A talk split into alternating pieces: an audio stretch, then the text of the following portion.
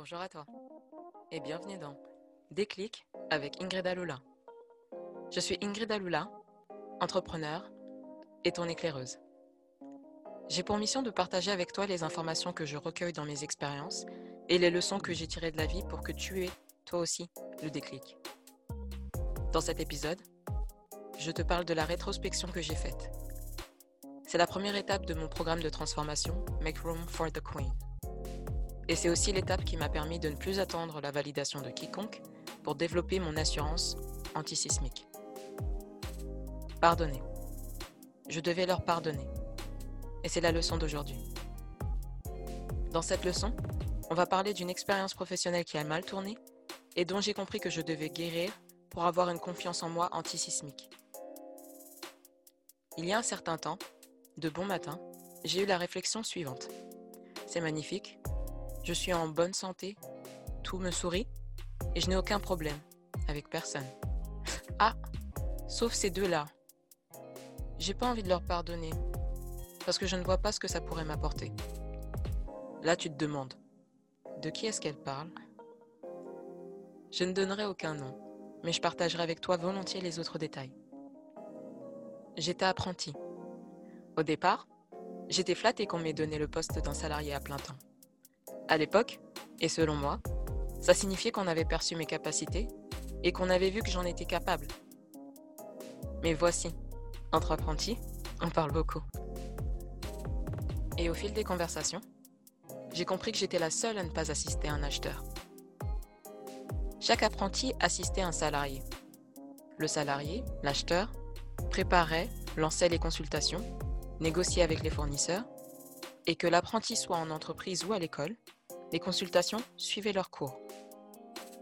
En ce qui me concerne, vois-tu, j'étais totalement en charge d'un groupe de marchandises de plus de 19 millions d'euros. Et si je m'absentais pour aller à l'école, eh bien tout était en pause. Alors j'ai fini par être frustrée. Mais avec la diplomatie qui est la mienne, je me suis dit, Ingrid, va les voir et explique-leur calmement que tu veux être augmenté dans la mesure où tu fais le travail d'un salarié en CDI.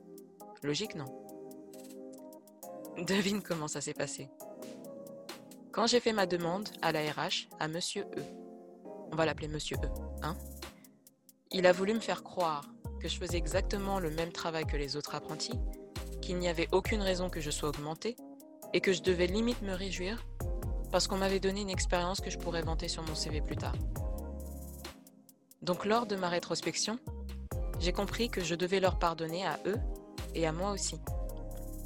Me pardonner parce que j'ai eu des red flags que j'ai ignorés. Dès mon premier jour, mon intuition m'a fait comprendre que quelque chose clochait dans cette entreprise. Ce que j'entends par là, c'est que le, la vibe pour moi n'allait pas. Mon intuition m'a donc donné tous les signes, mais je les ai ignorés à chaque fois. Now, mind you, quand j'ai signé ce contrat d'apprentissage, je sortais d'un stage magnifique. J'étais l'assistante en marketing digital d'une tutrice organisée, attentive et pédagogue. Donc dès le premier jour de cet apprentissage-là, j'ai vu le changement, j'ai ressenti le changement. Mais je me suis dit, laissons-leur le bénéfice du doute, on va voir comment ça se développe, cette histoire. Plus tard, je m'en suis voulu parce que je me suis longtemps dit, j'aurais dû partir quand la porte s'est ouverte je n'aurais pas dû croire que les choses allaient s'améliorer. Parce que, à vrai dire, à la fin de ma première année, j'ai eu le fameux entretien annuel. J'ai expliqué à mon manager qui s'en allait que je ne me voyais pas faire exactement la même chose encore un an. Et en plus, une femme de la RH de Air Liquide m'avait proposé un apprentissage via LinkedIn. Donc l'opportunité s'était présentée pour moi de m'en aller. Mais je ne l'ai pas saisie. J'ai préféré écouter les petits arguments qu'on m'a donnés pour rester et croire que les choses allaient changer. Et c'est vrai, elles ont changé. Elles se sont empirées à vrai dire. Même si je me dis généralement que tout concourt à mon bien, dans le cas de cette expérience, il y avait tout de même une blessure dont je devais guérir. Une blessure que je devais guérir. Et heureusement, grâce à cette rétrospection, j'ai fait le travail nécessaire. Il faut dire que la deuxième année, j'ai eu un nouveau tuteur et un nouveau manager. Mes demandes étaient claires, mais ils n'y ont pas répondu. À chaque fois que je demandais plus de considération, en temps, en argent, il me répondait comme si le problème venait de moi et que je devais trouver une solution toute seule.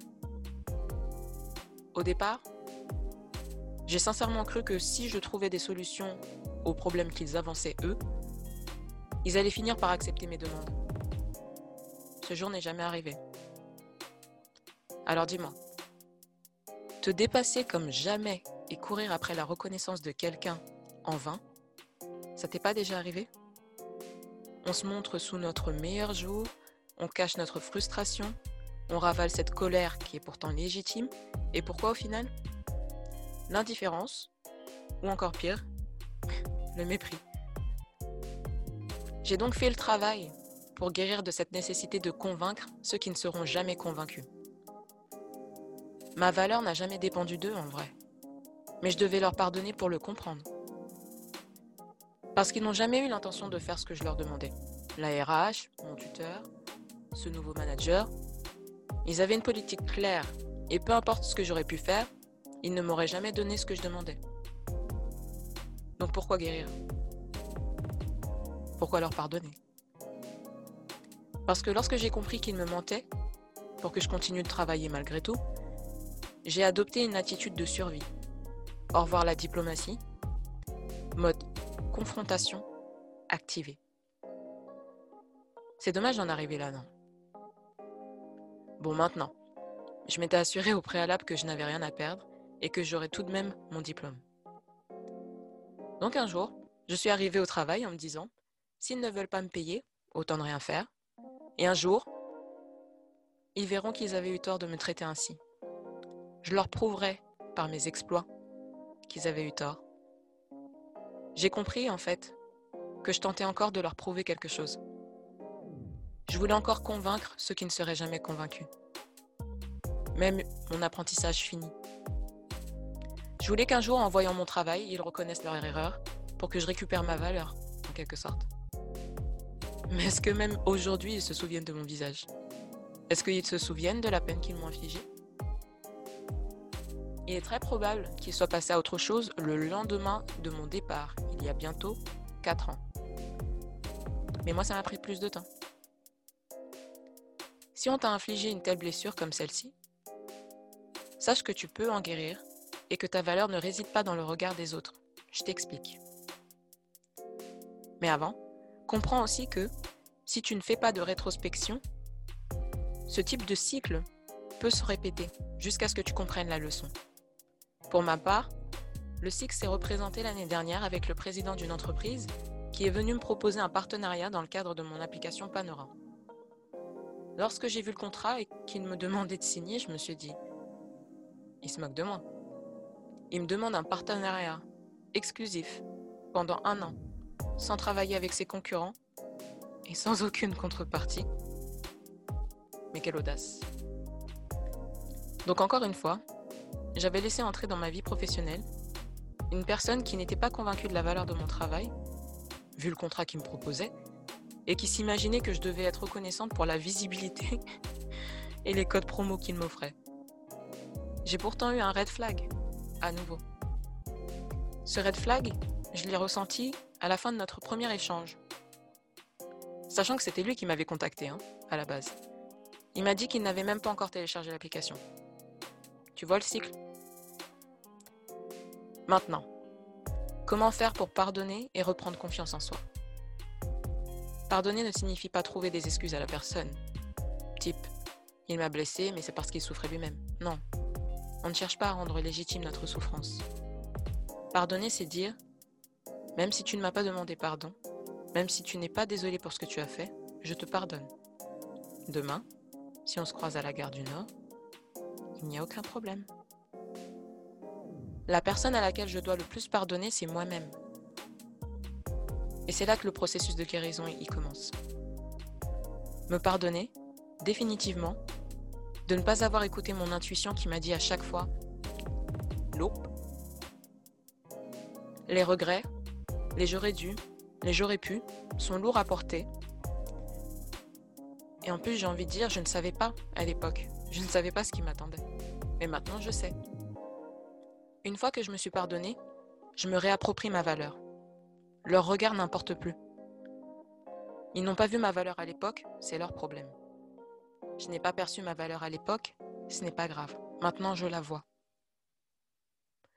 Quand ils pensent, en grandissant, on nous a dit qu'on devait attendre les compliments des autres. Tu es belle, tu es intelligente. Et à l'école, on nous a dit que l'entreprise dans laquelle nous travaillerions déciderait de la valeur de notre temps, de nos compétences et de notre travail. De quoi remettre toute l'estime de soi entre les mains d'inconnus. Je ne suis pas d'accord avec cela. Je ne suis plus d'accord avec cela. J'ai un message pour toi qui m'écoute. Tu n'es pas forcé de remettre l'estimation de ta valeur, de ta vie, de ta beauté ou de ton intelligence entre les mains d'autrui. Si tu as attendu dans le passé la validation de quelqu'un et qu'elle n'est jamais venue, fais cette rétrospection pour savoir d'où vient ce besoin. Tu peux reconstruire ta confiance en toi et définir tes standards. Aujourd'hui, je suis celle qui détermine les conditions pour accéder à mon travail, mon temps et mon énergie. De cette rétrospection que j'ai faite, je te transmets la leçon suivante. Tu es un chef-d'œuvre et les chefs-d'œuvre ne cherchent pas à convaincre. Cet épisode est fini. Et si tu souhaites recevoir mon accompagnement pour développer ton assurance qui sera antisismique, visite mon site www.ingridalula.co et découvre le programme Make Room for the Queen. Je te dis à très bientôt pour un nouvel épisode de Déclic avec Ingrid Alula.